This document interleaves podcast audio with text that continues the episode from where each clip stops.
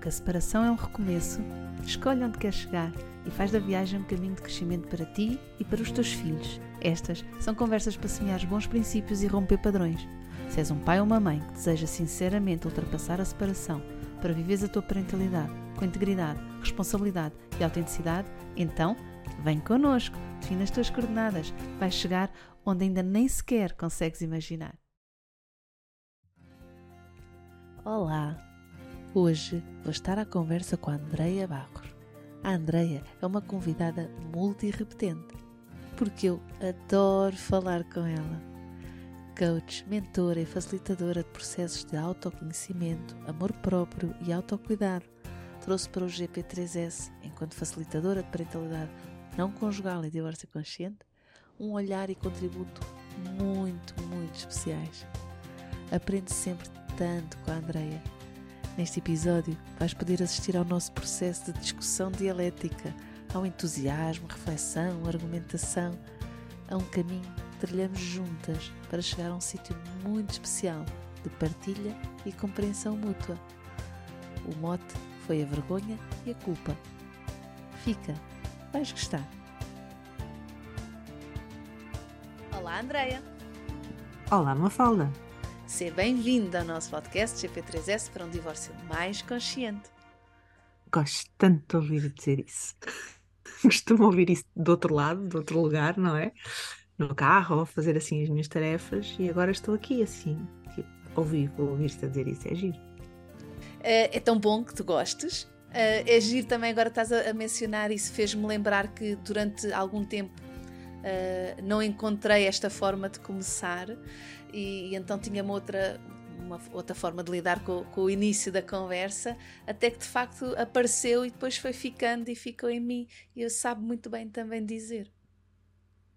Yeah. Quando encontramos o nosso lugar, essa é a sensação, não é? Ah, é aqui. É aqui, é isto. Sim, sim exatamente. uh, não é a primeira, nem a segunda, eu acho nem a terceira vez que aqui estás. Eu gosto sempre muito de falar contigo e, e fico tão satisfeita de podermos também trazer daqui para as gravações. Nós, se gravássemos as nossas conversas, tínhamos aqui as outras que não, não, não temos aqui na, neste contexto. Teríamos muito conteúdo. Teríamos muito conteúdo, porque temos sempre conversas tão boas, tão ricas e com muitos insights. Levas-me, as nossas conversas levam-me sempre assim para um, uma outra zona de mim e, portanto, gosto mesmo muito de falar contigo, André. Eu também, também gosto muito de falar contigo. Hoje vou-te propor dois temaços que já há um tempo que anda aqui a marinar e que eu tenho-te dito que estava de falar, gravar as nossas conversas. Nós já falámos várias vezes sobre o tema, mas gravando para poder partilhar com o resto das pessoas que, que nos gostam de ouvir. Vamos a isso, né? São temas assim fortes. Olha, a minha voz até agora ficou um bocadinho rouca, que é. Vamos mesmo falar sobre isso. Vamos mesmo falar sobre isso. São dois temas muito fortes do ponto de vista emocional, do ponto de vista social, um, e portanto, vamos a eles. Eu gostava de falar contigo, Andréia, sobre vergonha e sobre culpa. Uhum. Enquanto emoções que são, não é? São emoções que nos trazem, uh, trazem sempre uma mensagem, como todas as emoções trazem, e portanto elas servem-nos.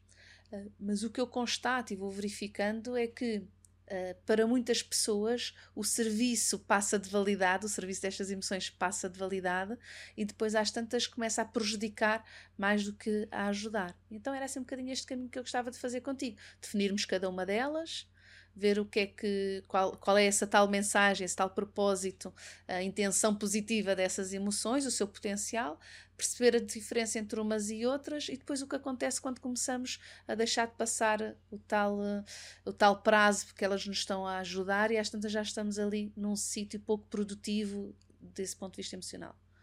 Sim, sim. E, e é engraçado que quando me pediste para gravar isto contigo, a primeira sensação que surgiu dentro de mim foi logo vergonha, que é, mas quem sou eu para ir falar sobre isso?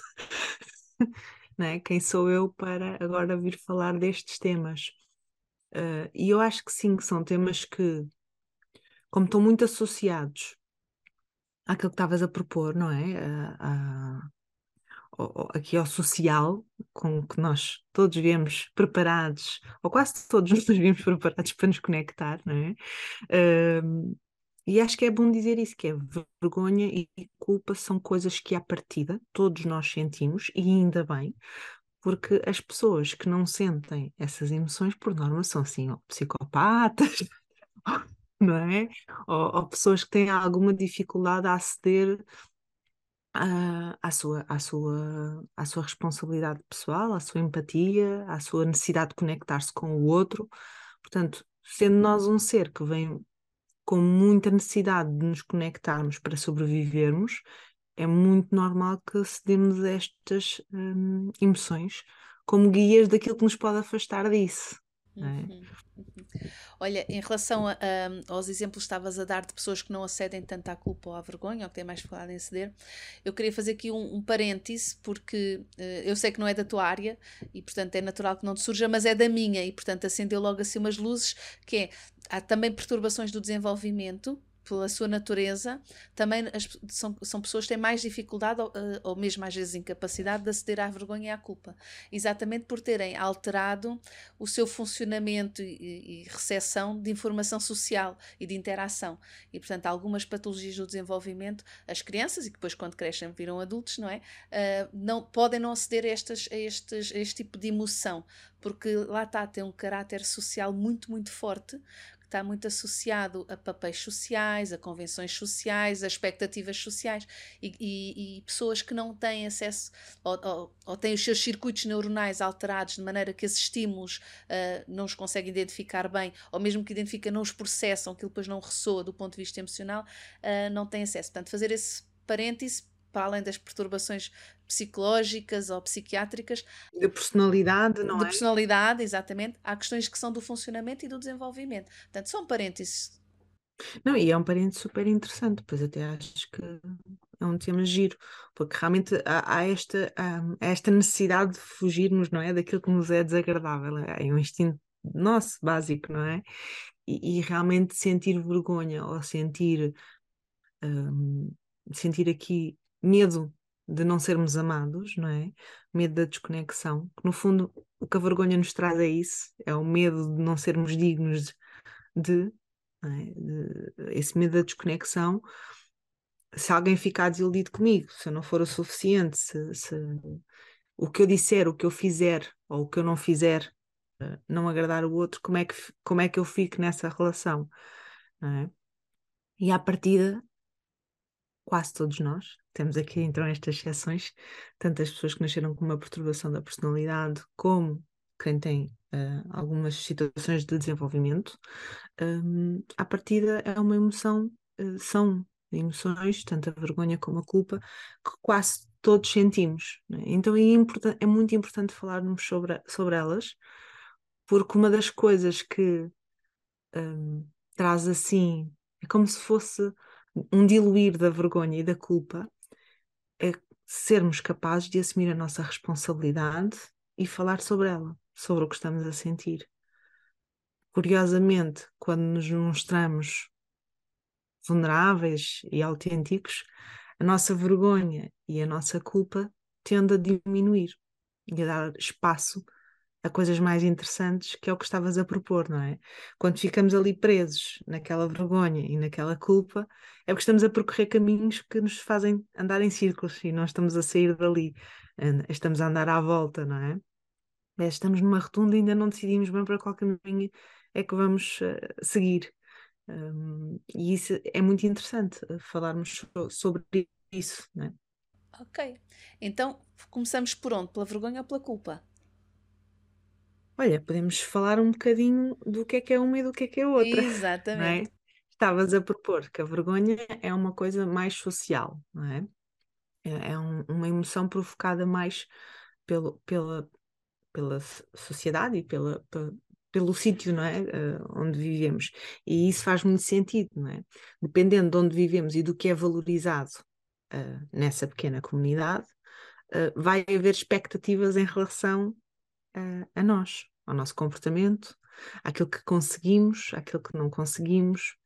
Então, a vergonha fala muito sobre o que é que pode uh, não ser suficiente, entre aspas, uh, de, um, e pode representar um perigo de não ser, sermos aceitos, de não pertencermos, de não sermos amados, né? de no fundo nos desconectarmos ali um, da, da sociedade em que estamos a viver.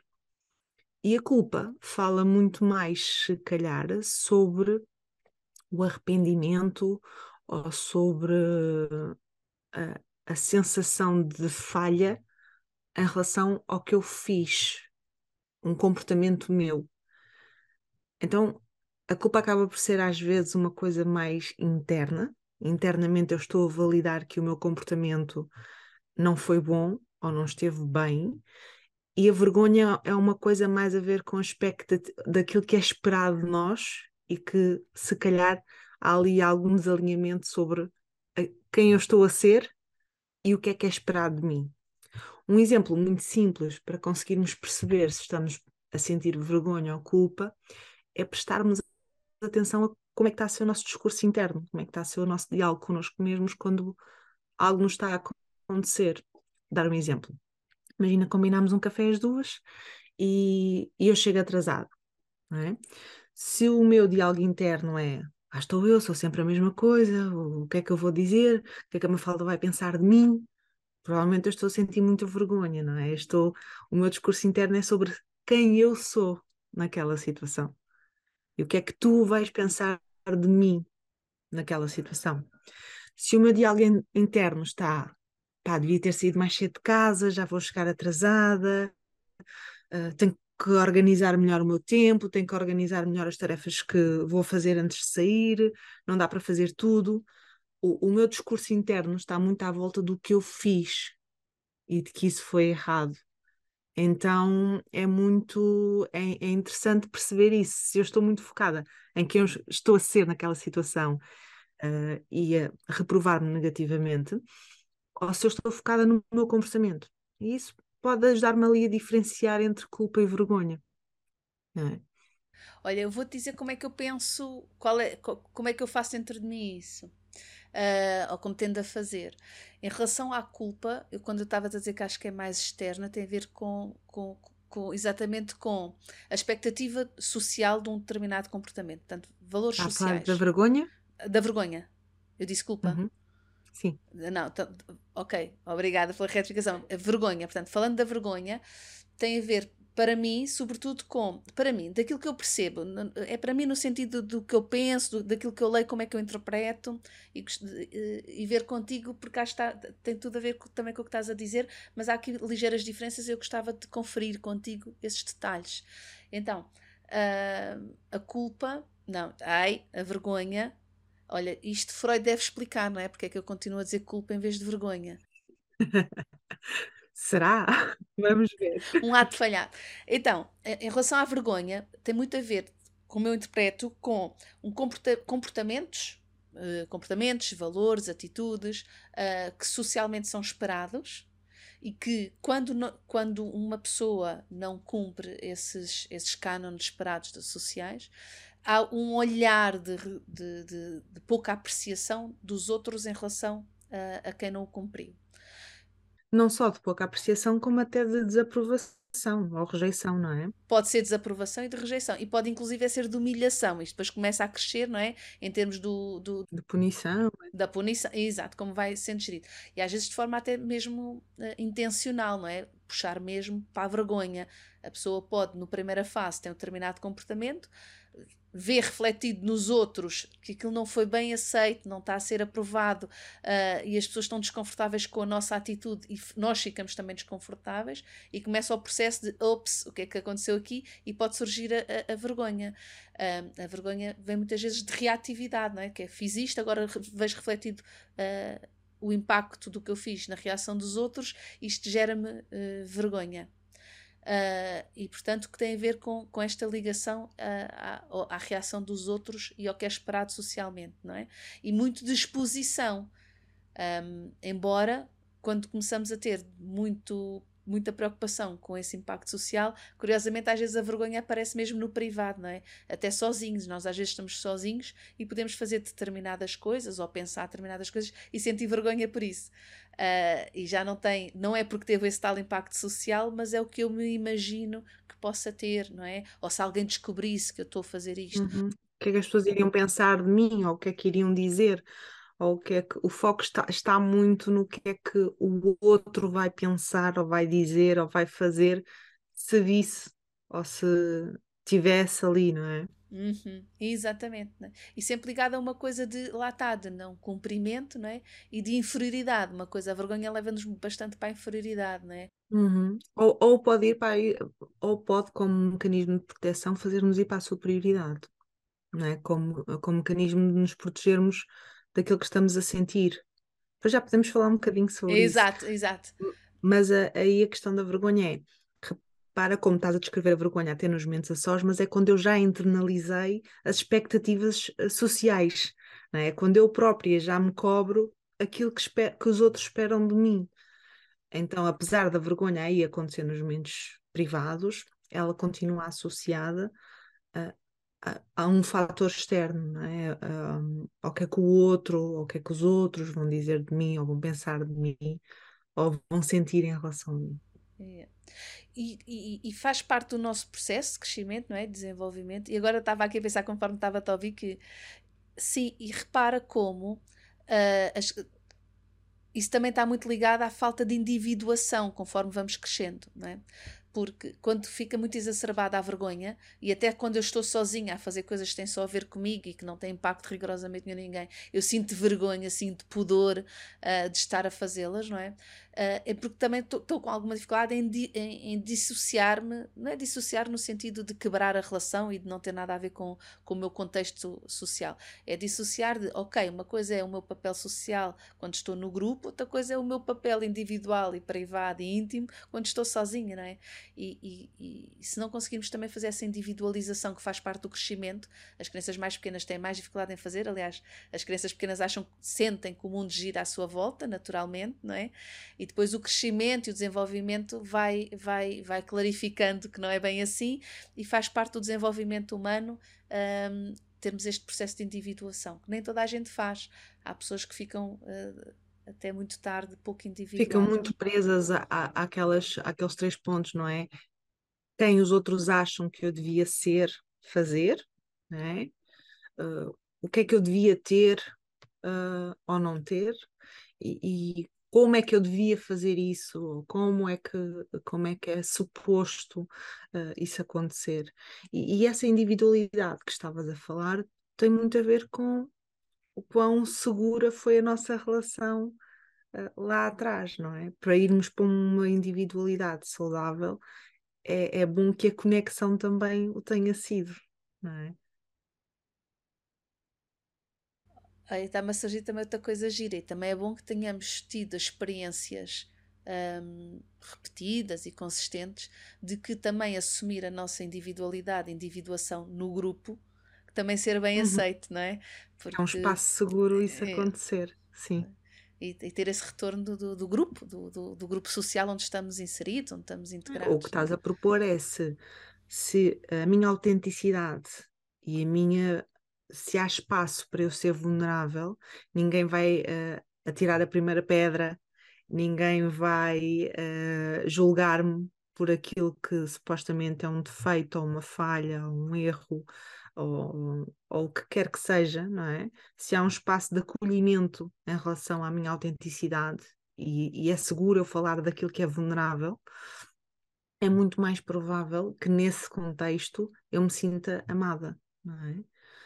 Se não há espaço para eu ser quem eu sou, toda eu, não é? Se não há espaço para eu ser autêntica, não há espaço para eu ser vulnerável, é muito mais provável que eu esteja hum, predisposta a sentimentos de vergonha ou de culpa.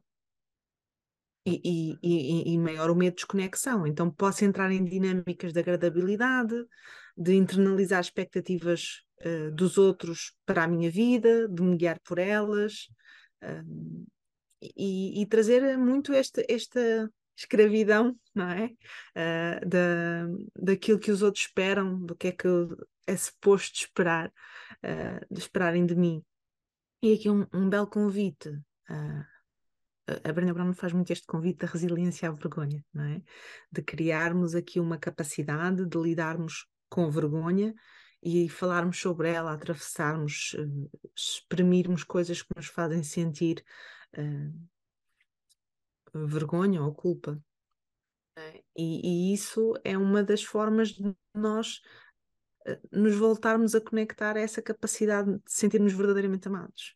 É? Porque enquanto só mostramos a nossa versão bonitinha, há uma parte de nós que ainda não se sente vista e ouvida, pois não? Pois, com certeza, porque se nós estamos a fazer um papel, que é o papel que é o aceite, então não estamos a ser aquilo que somos, então continuamos no papel.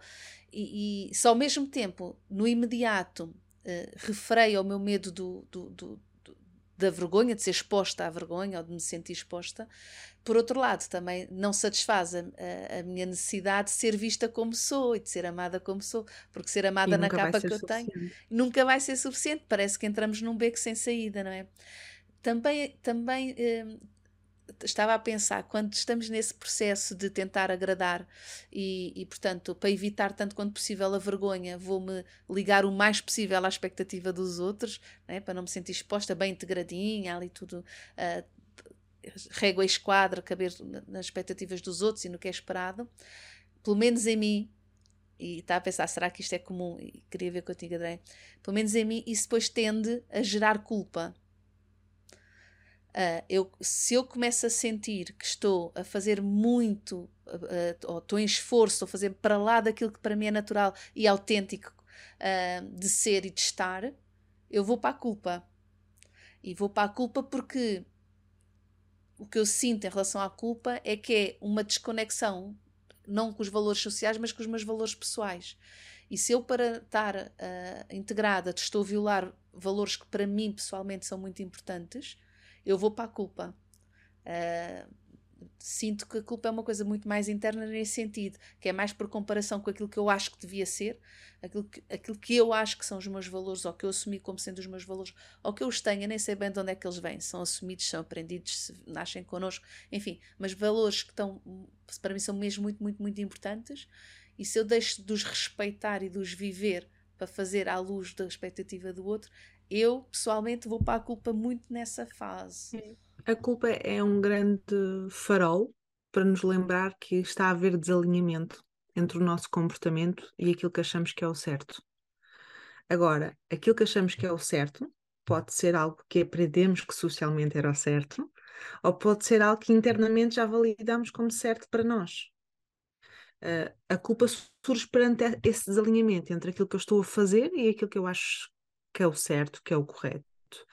Pode ser uma falsa sensação de culpa, ou seja, eu fui ensinada que devia ser assim, mas agora eu já sei que não é assim. É, é uma falsa sensação de culpa que é, é um alarme que soa muita culpa a soar, mas no fundo é só um interruptor que está estragado, que já sinaliza mesmo quando não está ninguém à porta a bater. Então aí importa eu ir, cada vez que me torno consciente disso e percebo se é uma culpa realmente porque há um desalinhamento interno ou se é algo que já não faz sentido, mas que eu fui ensinada que faria. E quanto mais eu me torno consciência, consciência disso, mais eu vou desligando esse mecanismo. Mais eu começo a validar internamente realmente o que é que é fazer mal, o que é, quando é que eu estou em verdadeiro desalinhamento entre o comportamento e aquilo que eu acho certo, e entre eh, quando eu estou, se calhar, aí numa vergonha que é o que é que o outro esperava de mim e eu já não me faz sentido ser assim. Uhum. Eu interpreto essa, essa, essa, essa forma de, ok, eu já estou a, a, assumir uma culpa que não é bem minha, não, eu não sinto bem culpa, mas aprendi que é uh, socialmente aceita. E repara como já começamos a, a, fazer aquelas coisas paradoxais das coisas internas e externas em simultâneo. Que... E elas estão intrincadas, não é? Somos um ser social portanto elas estão intrincadas. Muito, não é? Que é, quando aprendemos que era, era louvável e agora ponho assim umas aspas e um ar assim muito solene, era louvável sentir culpa neste, neste comportamento. E portanto eu até tu o faço, devias. tu devias, né? e até, até o faço, e até faço porque está alinhado com o que eu quero e o que eu acho de fazer, mas aprendi que se uh, uh, verbalizar, comportar-me como se estivesse a sentir culpa por causa disso, vou ter uma penalização menor e se calhar até vou ser aceite. Porque faço logo o meu meia-culpa, uh, assumo logo que estou culpada e, e, portanto, isso diminui também depois a reatividade do outro que já, ok, parte da coisa já está feita porque ela já assumiu a sua culpa. E às vezes são mecanismos que aprendemos. Há pessoas que andam muito com, com, com vão muito para esse sítio de culpa, culpa, eu sou uma culpa, a culpa é minha, mas depois aquilo é dissonante com o que. Ao contrário, há pessoas que estão no, no contraciclo de que a culpa é sempre dos outros, não é? O Ou outro, isso, exatamente. O outro uh, é sempre o. o a, se não fosse por causa do outro, não é? Isto não tinha corrido como correu. Um, olha, eu gosto muito da distinção uh, e mais uma vez vou recorrer à minha referência de culpa e vergonha, que é a Brené Brown. E recomendo muito uh, verem as TED Talks e os livros uh, que a Brené fez sobre estes temas.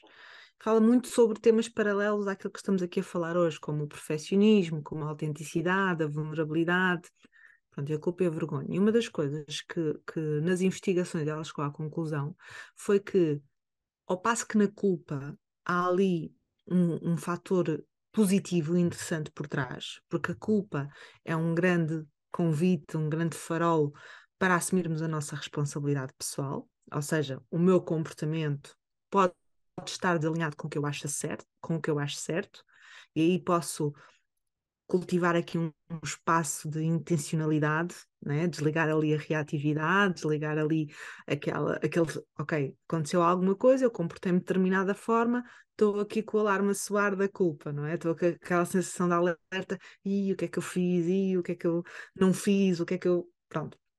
Então posso ir para este espaço de intencionalidade e da autorreflexão, que é, ok, então o que é que eu acho que não fiz bem? O que é que no meu comportamento eu sinto que não foi ecológico, ou para mim, ou para o outro, não é? Posso fazer esse, essa autorreflexão. E a partir daí eu posso sempre assumir a minha responsabilidade pessoal seja por fazer diferente, seja por manter o comportamento e, e só re, uh, validar aquilo que eu acho agora certo, enquanto adulta, não é? Uh, versus aquilo que me foi passado ou ensinado. Ao passo que a vergonha, eu, nenhum dos uh, investigadores conseguiu encontrar um propósito positivo. Uh, no facto de estarmos Hum. No facto de estarmos a sentir vergonha em si, uh, não.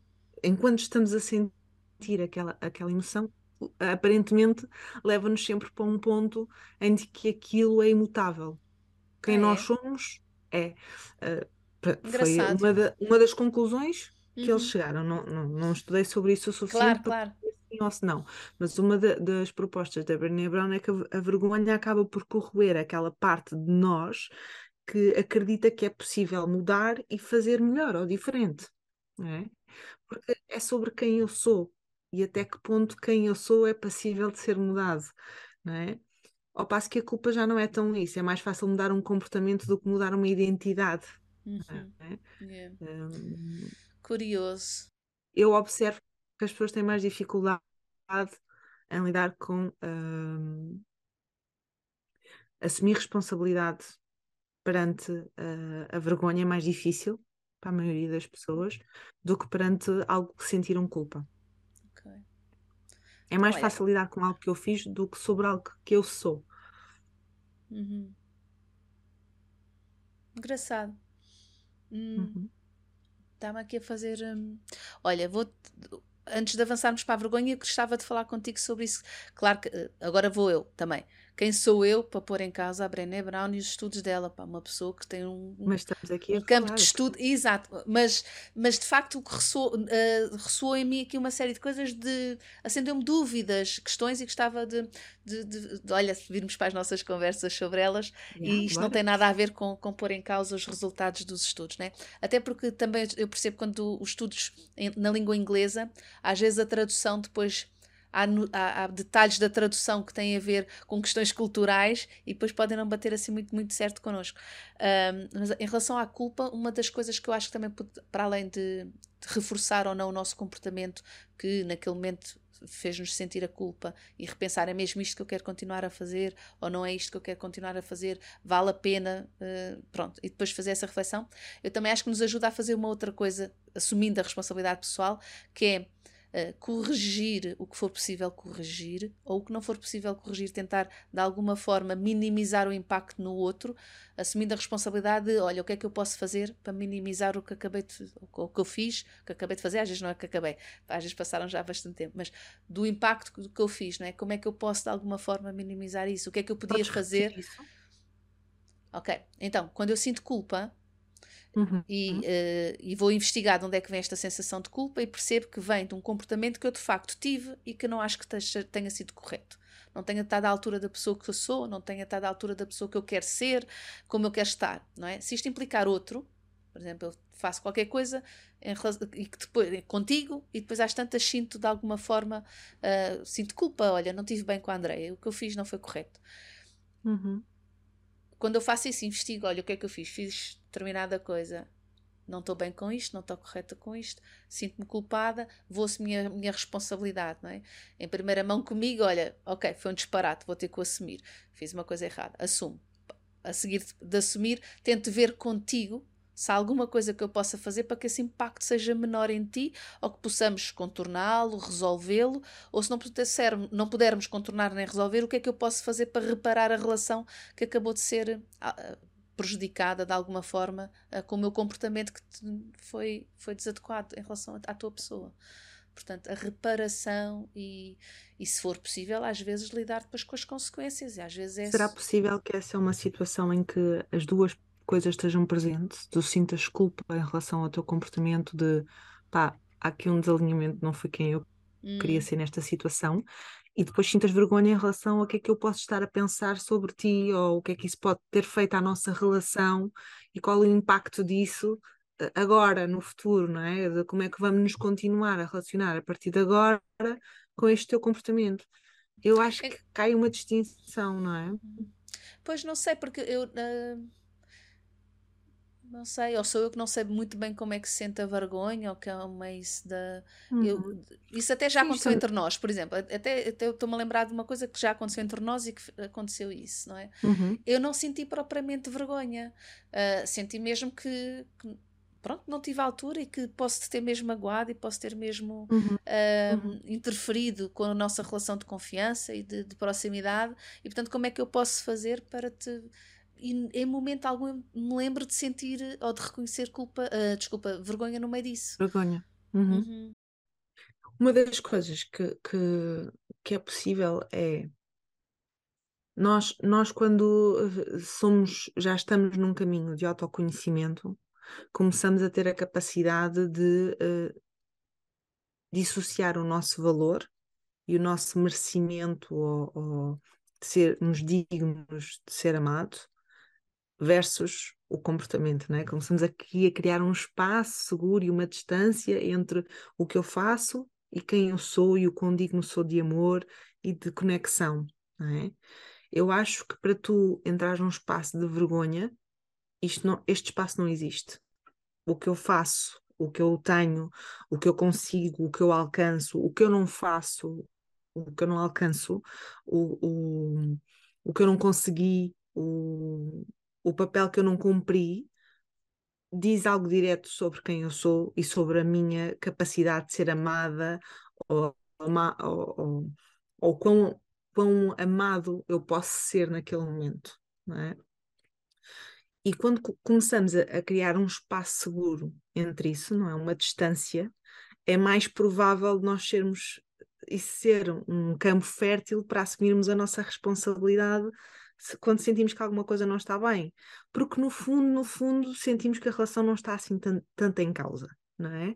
não há uma ameaça concreta de que pá, aquela pessoa nunca mais vai olhar na cara, ou agora vai-me custar imenso voltar a olhar para ela nos olhos e falar a verdade sobre o que aconteceu, prefiro esconder-me, ou prefiro uh, arranjar uma desculpa, ou racionalizar o, o meu lapso, ou o meu erro, ou, ou desvalorizar, percebes? Uhum. Ou seja, quando a vergonha está muito presente, há mesmo esta incapacidade de conexão. Porquê? Porque a vergonha, sendo o medo da desconexão, ela hum, que é que nós precisamos para, para estarmos conectados e, e, e, estarmos ali em, em, em pertença?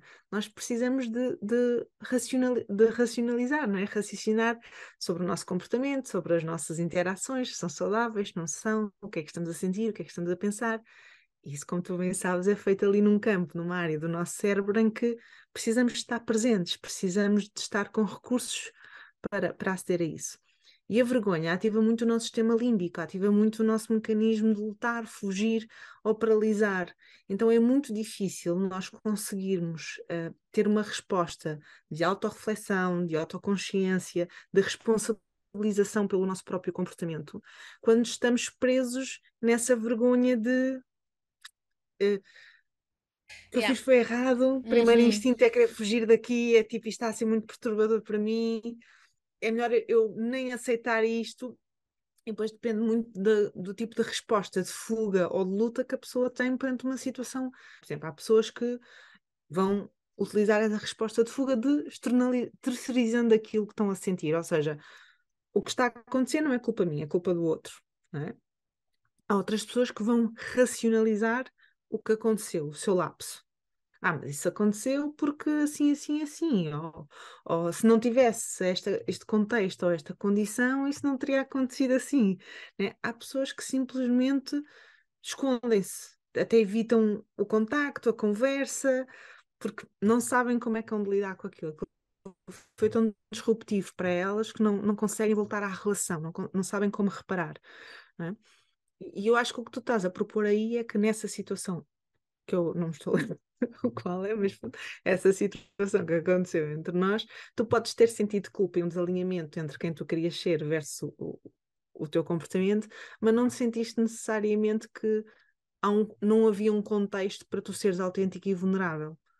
E se há um contexto onde tu podes ser autêntico e vulnerável, e isso vai ser acolhido, é muito menos provável que tu cedas à vergonha. tu vais ter recursos para lidar com esse lugar. Uhum. Isso faz muito sentido e também esclarece aquela sensação que eu tive ainda há bocado quando falaste de não haver a intenção, uma, uma, um propósito positivo com a vergonha. Uhum. E a mim uhum. parece-me, olha, agora vou completamente para o campo da especulação e da. da estou mesmo a fazer, meter cá para fora o que me vem na cabeça. Uh, e, e, não pondo de todo em causa o trabalho da Brené Brown, que é extraordinário, ok? Mas mas o que é que Estás a fazer aqui um bocadinho aquele contraponto de pá, agora deixa-me fazer aquele exercício de pôr aqui outra hipótese em cima da mesa. Exato. Pôr aqui outra variável em cima Sim. da mesa para pensar Exato, isso. não é? Isso, né? Uhum. Nós às vezes aprendemos assim, aprendemos por uh, assimilação de, de, uma informação que nos foi dada, outras vezes aprendemos por pôr em causa o que foi dado para ou reforçar de facto, olha, realmente, ou para ter uma hipótese diferente, outras vezes pomos uhum. uma hipótese que parece não ter nada a ver e testando a hipótese começamos a descobrir coisas sobre, sobre o assunto, uhum. não é? Uhum. E agora vou fazer isso. Boa. Bora lá utilizar o nosso pensamento crítico. Bora lá. E criativo e simultâneo. Ok? E, um, que é, então e se uhum. o propósito positivo, a intenção positiva da emoção vergonha, se ter um propósito e um serviço social, como seres sociais que também somos. Uhum. Porque repara, se, quando eu sinto vergonha, tem a ver com a resposta social ou com aquilo que eu imagino que vai ser resposta social, não é? O como eu estou na vergonha e fico na vergonha tem muito a ver com como, como o social depois me recebe. Que pode ser reforçando a vergonha, e às vezes aumentando e ampliando a vergonha, e está a dar sinais ao resto do grupo que assiste à situação que é isto é de facto uma vergonha e tu vais ser punido e humilhado quando isto acontece. E, portanto, estou a dar uma mensagem social como é que o nosso grupo funciona. Ou o grupo responde empaticamente com a resposta de vergonha do outro e estamos a passar a mensagem social ao grupo de que este espaço é seguro para podermos sentir isto. Uhum. E portanto, estamos-nos a ensinar uns aos outros o tal espaço que tu dizes, e bem, que estava a acontecer entre nós para eu não sentir vergonha e poder assumir a minha responsabilidade. Portanto, a vergonha ser ter mais um papel social. Uh, que nos ajuda a criar o tal espaço. E, e, eu acho, e agora, enquanto me ouço, estou a pensar, e de facto há sítios e contextos em que uh, a vergonha está muito menos presente versus outros em que está mesmo muito, muito presente. E naqueles onde está muito presente, todos nós temos mais receio da vergonha e estamos com, a vergonha, com o alarme da vergonha mais acionado do que noutros. Uhum. Né? E nesses outros, onde a vergonha não é muito utilizada para diminuir, para controlar o comportamento, para reprimir, quando não é muito utilizada, há mais esse espaço de acolhimento e de dizer: Ok, se tu estás nesse sítio de vergonha, estou aqui para ti, não é preciso isso, uh, já passou, nós estamos aqui para ti. Uh, isto não diz nada sobre ti, bora, segue. Uh, não é? E, e, portanto é eu muito um convite aos ideia. outros. Sim, eu gosto dessa tua ideia. Estava aqui a fazer um, um, uma pesquisa rápida para. Não me estava a lembrar do nome da tribo e já encontrei. Uh, o que tu estás a propor é que tudo pode ser usado para o nosso desenvolvimento pessoal e, e interpessoal. É? Tudo o que nos acontece, tudo o que acontece pode ser um catalisador, é? pode ser um, algo que podemos usar para a nossa evolução e para o nosso bem maior, é? para, para gerarmos um bem maior. E eu acho que sim. E isso é verdade. E quanto mais nos conseguirmos aproximar disso, mais nós podemos usar emoções como a vergonha ou, ou como comportamentos que nos geram muita culpa como um, oportunidades de crescimento, não é? E tu fazes muitas vezes essa proposta, não é? Eu já te ouvi falar muito, fala tu dizes muitas vezes aquela frase, fala-se muito em trauma de, de, de de desenvolvimento. Pós-traumático, né? O trauma pós-traumático. Fala-se pouco do crescimento uh, pós-traumático, pós não é? Exato. E essa tua proposta vem muito alinhada com isso, vem muito alinhada com sim, mas também há aqui um grande potencial de crescimento eu acho que esse uh, potencial crescimento ele não surge da vergonha. Ele surge da forma como nós somos acolhidos ou lidados na vergonha. E, e, e por isso é que cria tanta vergonha perante a incerteza de haver esse espaço ou não para sermos acolhidos. Porque é um grande medo. Imagina que eu agora vou ser vulnerável em relação a, àquilo que eu acho que sou ou que os outros esperam de mim. Eh, por isso é que nós fazemos essa proposta no GP3S, não é? e agora falando aqui, dando um exemplo, não é? porque é que o divórcio ou as separações são tão disruptivas, não é? Precisamente por esta sensação de que algo não deu certo, ou de que não, não fomos suficientes né, aqui em, em algum momento, ou socialmente, não é? Era esperado que agora fôssemos felizes para sempre. Eu estava aqui à procura de um ritual uh, que chama-se Ubuntu, uh, uhum. que basicamente é um conceito uh, de quando alguém dentro da tribo, depois posso pesquisar a, a tribo específica e deixar-te aqui essa informação, mas havia um ritual que é quando alguém na tribo comportava-se de, de, uma, de uma forma errada ou cometia um erro ou, ou, ou algo, uh, os chefe dessa tribo levava a pessoa até ao, ao, centro da aldeia, fazia um círculo à volta, à volta dele e relembravam-lhe aquilo que ele tinha de bom. E isto é um belo ritual para dizer: olha, tu não és o que tu fizeste. E nós continu continuas a pertencer, continuas a, a ser amado ou amada ou digno de, independentemente do que aconteceu né? E este, este ritual é, é muito poderoso, não é? Em que a tua vulnerabilidade, em que a tua autenticidade não só é, é acolhida, como é amada, não é? E, e, essa tua proposta é um bocadinho neste sentido, que é, nós, há aqui um potencial enorme por trás daquilo que nos causa vergonha, é, que é precisamente quando a ultrapassamos, quando temos a coragem de nos mostrarmos vulneráveis e agora importa definir o que é que são espaços seguros para sermos vulneráveis e partilharmos a nossa autenticidade, não é? Uh, mas quando encontramos esses espaços, isso é super potenciador do nosso crescimento e da nossa sensação, não só da nossa relação que temos connosco, do nosso amor próprio, mas também da relação que temos com os outros. Nós crescemos imenso em ambientes em que isso está assegurado, não é? Sim, mas olha, mesmo assim vou voltar atrás. Eu agora Volta. vou amarrar aqui com isto. Que é, ok, então, então e se as emoções servem, ok, para despertar e acionar mecanismos uh, nossos, uhum. não é? Uh, para satisfazer necessidades, portanto, as emoções servem sempre para satisfazer necessidades, uh, e portanto são mensagens que nos ativam determinados recursos para depois satisfazer essas necessidades. A da culpa tem a ver com a necessidade, não é? Dessa integridade, dessa sensação de que eu consigo estar à altura de mim próprio e consigo. De alinhamento. E de alinhamento, não é? E, e ok? Uhum. Então, isso a vergonha, uma vez que nós somos tão sociais, somos seres que precisamos de individuação e de socialização, precisamos nos sentir especiais, mas precisamos nos sentir uh, iguais, uh, precisamos destas coisas uh, duplas, não é? Do, dos dois lados da, da, das moeda, da moeda. Então, e se, ok, algumas emoções servem para ativar esses nossos recursos, e se outras emoções servem para ativar a nossa comunidade e levar a nossa comunidade a responder-nos para nós irmos aprendendo e também uh, integrando aquilo que são as respostas sociais, aquilo que é o que eu posso esperar do sítio onde eu estou e onde eu vivo e onde eu cresço, não é? E onde eu vou uh, fazer crescer os meus filhos, e onde eu vou. Porque no fundo nós também precisamos saber conhecer muito bem o sítio onde estamos fora, não é só dentro. Uhum, uh, uhum. E portanto, e se a vergonha, tal como, por exemplo, os bebés, os bebés são altamente apelativos.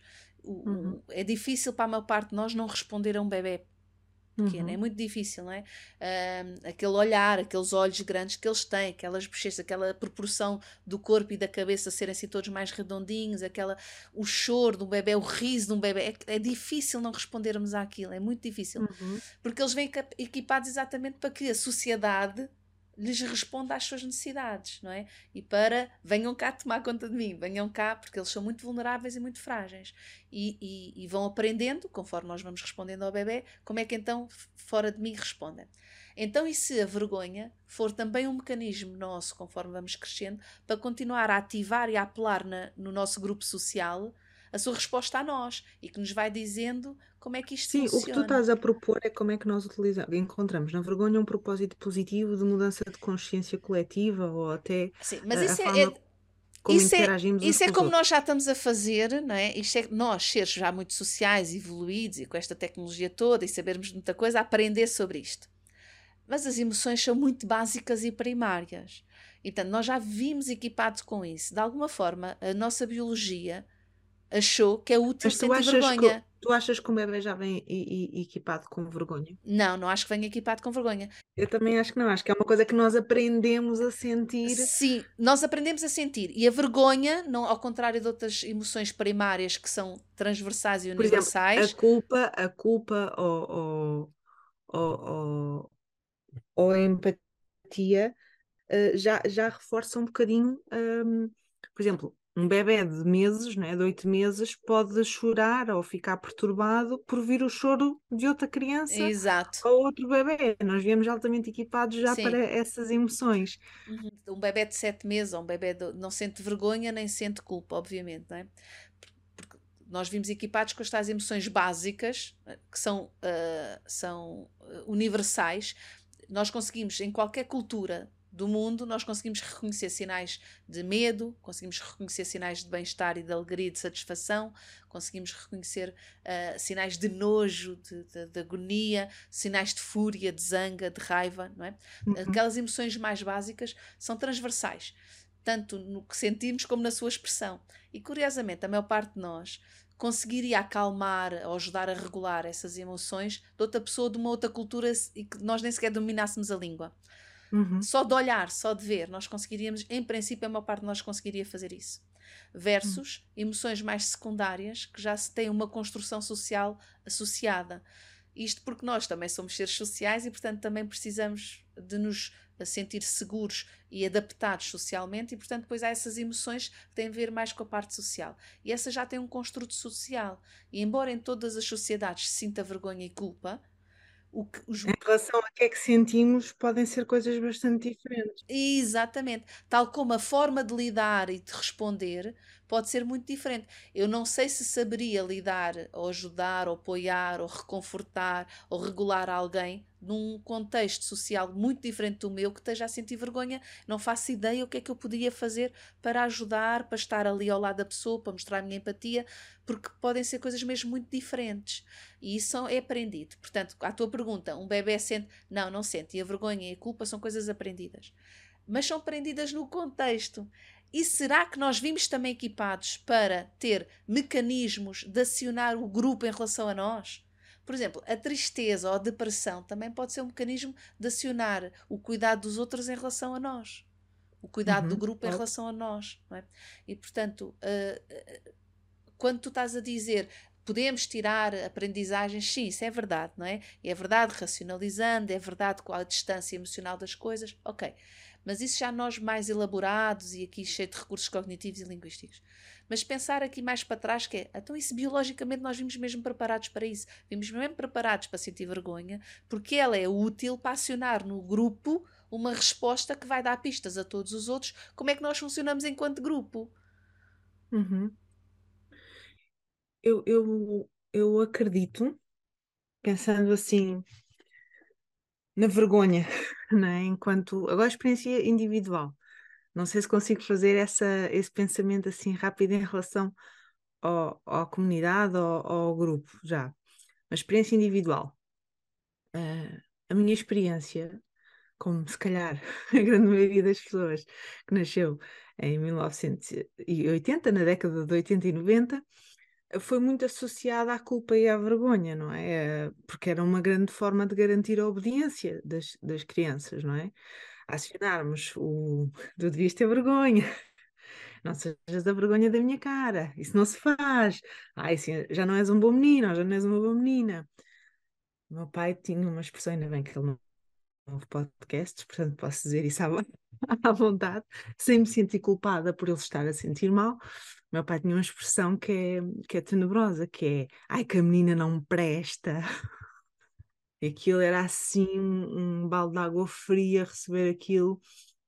E eu acho que nesses momentos nós conseguíamos aprender muito pouco. Ou eu conseguia, eu consegui fazer esse desenvolvimento pessoal sobre o meu valor, sobre o eu ser digna de, de amor ou não, ou não ser tão perfeccionista, ou não me cobrar tanto, ou retirar coisas positivas disso, eu consegui fazer isso a posteriori não é? Acho que num momento em que estamos ali banhados pela vergonha e do que é socialmente uh, esperado por nós, sem uma validação interna, se isso. Validação interna de cada um, se isso é realmente mesmo importante ou se, se não é assim tanto, eu acho que é muito difícil uh, encontrar aí uma, uma, uma forma de, de, de ser potenciador nas relações? Olha, é potenciador de uma resposta quase imediata de, de, de te adaptares àquilo que é esperado. Uh, e isso é uma aprendizagem rápida e quase automática. Uma criança muito pequena que é sujeita a isso, há coisas que deixa mesmo de fazer e deixa mesmo de fazer. E portanto fez a aprendizagem. Claro que tu a seguir dizes-me assim: Ok, Mafalda, até aprendeu que este comportamento não se faz porque é uma vergonha. E até sente uhum. uma vergonha quando o faz e portanto vai suprimi-lo tanto quanto possível para não, não aceder a esse sentimento. Fez uma baita de uma aprendizagem. Claro que tu a seguir podes perguntar: Ok, mas a que custo? Uhum. Não é? Para aprender isso, teve que fazer o que dentro de si. É? Qual foi o custo desta aprendizagem? E sim, aprender pela vergonha quando ela, quando ela é, é, é, é alimentada pelo nosso grupo, onde estamos integrados, tem um custo altíssimo, do ponto de vista lá está, da individuação, da imagem que temos de nós próprios, da integridade. Acho que a vergonha ataca aquilo que é mais íntegro no ser humano, que é a dignidade. Sim, e, e por isso é que, é muito acho que é muito difícil. Agora estamos aqui quase uh, em, em, Eu gosto desta polaridade. Tu estás a, a, trazer aqui um ponto de vista e, e se, é? e se a vergonha fosse algo altamente possibilitador para. Eu não estou bem a dizer isso, mas ok. Então vá, diz-me lá o que é que estás a dizer. O que eu estou a dizer é. Eu, eu, o que é que estás a propor? Fala. Porque repara, o que eu estou a propor é. A vergonha nasceu. Nós, te, nós não nascemos com vergonha Mas nós nascemos com um mecanismo que mais tarde, conforme vamos crescendo e vamos socializando, vai dando forma à vergonha e ela vai, vai, vai de acordo com a moral e a ética de cada sociedade, vai sempre havendo o contrário daquilo que é moral e ético. E atra- através desse contrário, nós ativamos aquilo que socialmente devia ser vergonhoso, ou, ou deveria fazer com que as pessoas se sentissem envergonhadas, hum, por isso, não é? Sim, Por portanto, eu- são eu- coisas diferentes mas, mas a em cada vergonha acaba- sociedade. E são coisas diferentes em cada sociedade, mas é um mecanismo quando tu- que, que, ao ser acionado, nos vai dando pistas de estou-me a sentir integrada, não estou a sentir integrada, isto está correto, isto não está correto, eu assim, ok. E quando a sociedade responde, não é? Ah, nós aprendemos e adaptamos o comportamento. Quer- tu queres, eu parece-me que estás a chamar a aprendizagem uma coisa nobre de aquisição de informação alinhada com a nossa integridade, com, com o nosso valor próprio, com o nosso amor próprio. Mas nem todas Uhum. as aprendizagens são feitas assim. Nós temos aprendizagem não, não. de, de, de- de Uhum. dor e de. pronto. Agora, por isso é que eu estava a dizer, quando acionamos a vergonha, aprende, quando, por exemplo, com essa expressão do ai, a menina não presta, ou quando dizemos a, um- a uma criança que está a chorar, que vergonha, estás a chorar à frente de toda a gente. Não é? Uhum. ela está a aprender coisas, está mesmo a aprender coisas. Tem um custo associado que é um custo que pode ser muito alto, nomeadamente do valor aprendizagem é próprio. uma, uma aprendizagem que lhe serve e que vai fazer com que ela estabeleça relações com dinâmicas saudáveis, ou é uma aprendizagem que à partida está a condicioná-la para relações e dinâmicas que não são funcionais ou não são saudáveis. Eu acho Aqui a que concordo Aqui a contigo. questão é o que é que aprendes? E eu não estou a dizer que toda a gente que vai sentir vergonha hum, vai, obviamente, uh, conseguir sair daí de uma forma elegante, através do amor próprio, através da vulnerabilidade, da autenticidade, não é? Uh, mas não sei até que ponto hum, trazer isso como, como um, um, um caminho válido para aprendermos Ah. pode, pode ser útil. Eu não estou a dizer que isso seja útil ou que se deve utilizar e que possamos pensar assim, ah, a vergonha é uma coisa fixe que temos de dar acesso a coisas fixe. Yeah. Não é isso que eu acho, não é isso que eu Ok. estou a, a sugerir. O que eu estou a sugerir é, se vimos equipados com esse mecanismo, é que eles nos serve. Uhum. E serve nomeadamente para socializar e para nos integrarmos socialmente, que é uma coisa Ele muito importante para nós. para avisar, sobretudo, se nos estamos a afastar daquilo que é o certo E- naquela época, naquela comunidade e Sim. de que isso pode pôr em perigo a nossa pertença àquele Exato. grupo. não é? Exato. Não é? Se E pensares, eventualmente ser um risco à nossa sobrevivência. A questão é que isso agora já está tão, já são coisas tão mais elaboradas, não é? Do ponto de vista da racionalização e da intelectualização do que eram antigamente. Antigamente é, olha, se formos atacados, nós protegemos-nos, não, não vamos juntar-nos a outro grupo. Ou se, sei lá, se, se, se chegas à adolescência e escolhes uma, uma pessoa da tribo para te relacionares, e, ou es- escolhes quem, que- quem queres ser eh, companheiro, whatever, não é? Eram, eram também comportamentos muito, se calhar, mais básicos, mais simples. Enquanto que agora, imagina, são coisas mais, se calhar, complexas, não é? A, a Brené Brown até fala assim sobre 12 categorias que são ativadores da vergonha, não é? hum, A aparência, a, a imagem corporal, o dinheiro, o trabalho, a parentalidade, uhum, a família, o educar crianças, a saúde mental e a saúde física, vícios, o sexo, o envelhecer, a religião, o sobreviver a traumas e o ser estereotipado ou rotulado, não é? Supostamente são categorias Hum. que facilmente ativam a vergonha em nós. Hum, e Mas nós pensando no nosso contexto. Uhum. Desculpa. Diz. não, André, não estou só Não Não, não, faz mal, faz. Diz lá, continua. Eu já, eu, eu recalco aqui E- o, o meu entusiasmo. Não precisas de recalcar, ele é acolhido. Ok. Ah, mas deixa-me terminar agora. Sim, sim, é isso, é isso. Eh, no nosso contexto da parentalidade eh, consciente, pensando aqui na vergonha como, como uma coisa, eu acho que a proposta da vergonha seria muito mais nós darmos-lhe espaço, não resistirmos e atravessá-la, aceitarmos que somos imperfeitos, aceitar que nem sempre nos vamos comportar da maneira ideal uh, ou mais correta para com os outros ou para connosco, aceitarmos que temos as nossas limitações uh, ou aceitar que temos as nossas características e que isso não nos torna menos dignos de ser amados. É? Pensando aqui até num, numa separação, num, num, divórcio, como é um evento que parece individual, mas acaba por ser social, não é? Porque não são só sobre duas pessoas a divorciarem-se, é sobre duas famílias que se conheciam, ali toda uma comunidade que conhecia aquelas duas pessoas como juntas e agora voltam a vê-las como indivíduos na sua individualidade, não é? separados, uh, isso tudo acaba por fazer com que seja sejam acontecimentos altamente potenciadores de vergonha, não é?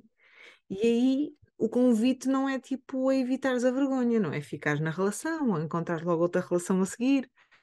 Aí o convite é tu lidares com essa expectativa social e tua e atravessar isso e, e tornar-te humana. E ah, as coisas nem sempre correm como nós gostaríamos que corressem.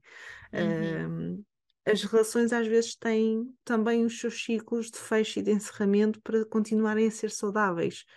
Ou às vezes há relações que, enquanto um, um ou as duas pessoas não mudarem, nunca vão ter dinâmicas saudáveis ou de potencial de crescimento, não é?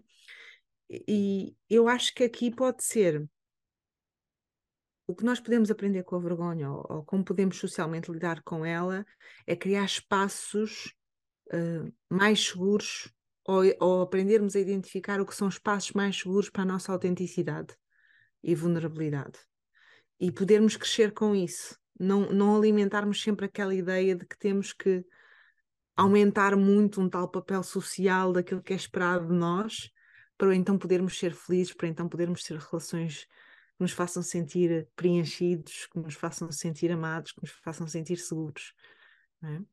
E agora podes trazer o teu entusiasmo.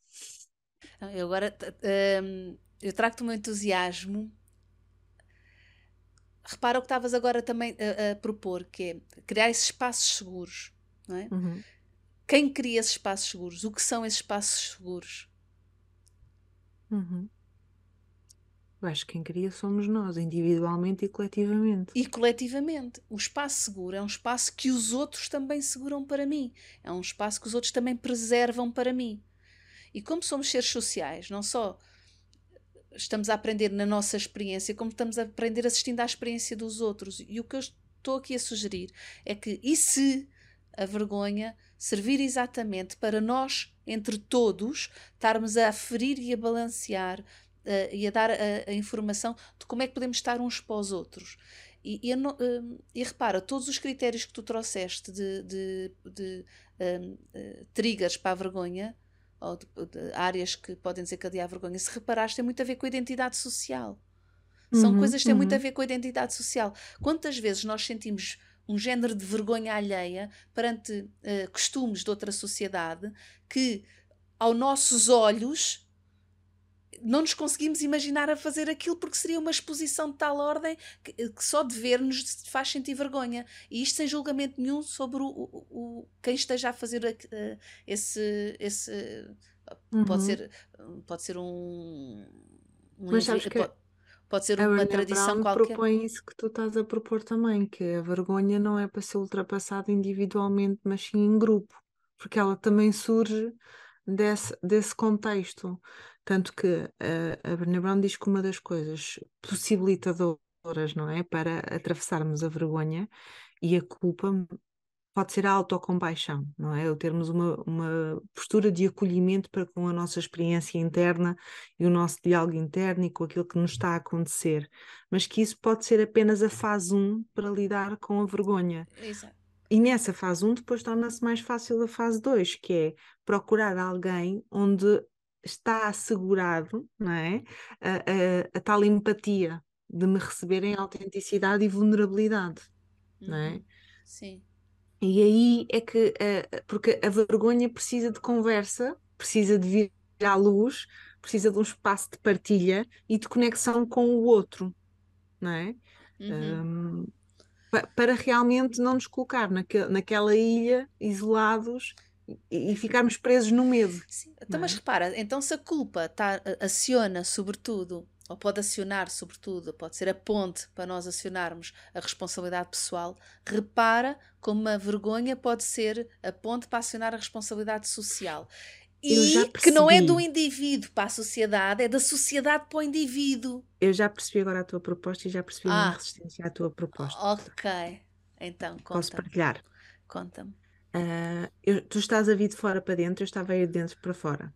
Tu estavas a propor que a, a- a vergonha serve não à pessoa que a está a sentir, mas a quem está à volta a acionar a sua responsabilidade social para ser, para criar um contexto seguro e de acolhimento. E eu estava na- dentro, não é? Estava a pensar de como é que eu a sentir vergonha conseguiria ir para fora e isso me serviria. Percebes? É, Yeah. Já, já percebi os nossos movimentos. Ok. É isto. É isto. E Olha, agora eu podia estar a sentir vergonha em relação a isto, mas não, não estou a sentir nada. acho natural, porque foi espetacular. Gostei muito aqui de fazermos isto. Porque talvez seja isto. Talvez. Talvez seja É isto. um belo convite, não é? Yeah. E até porque se repara, no momento há uma pessoa que está a sentir vergonha, como é que a comunidade responde a isso? Está a ensinar aos outros que estão a assistir que é um dia que eu esteja ali, isto também pode acontecer comigo. Tanto Ou que eu esteja a cometer um erro, ali a cometer um erro ou, ou, ou, demonstrar-me diferente daquilo que Sim, é ou que- visto. Exato, por exemplo, a história da vergonha. Falaste do corpo. Ok, eu tenho um corpo ligeiramente ou muito Uhum. diferente daquilo que é o. E se calhar isso está ok. E se calhar vou perceber que há espaço também para essa divergência, não é? Porque isto da Uhum. vergonha tem muito. Já reparaste que quanto mais moralizado é um contexto, mais vergonha nós tendemos a sentir, Sim. não é? É, é altamente, é diretamente proporcional com a moralização. E a moralização Uhum. somos todos nós. Não é o indivíduo, não é uma coisa que se faça individualmente.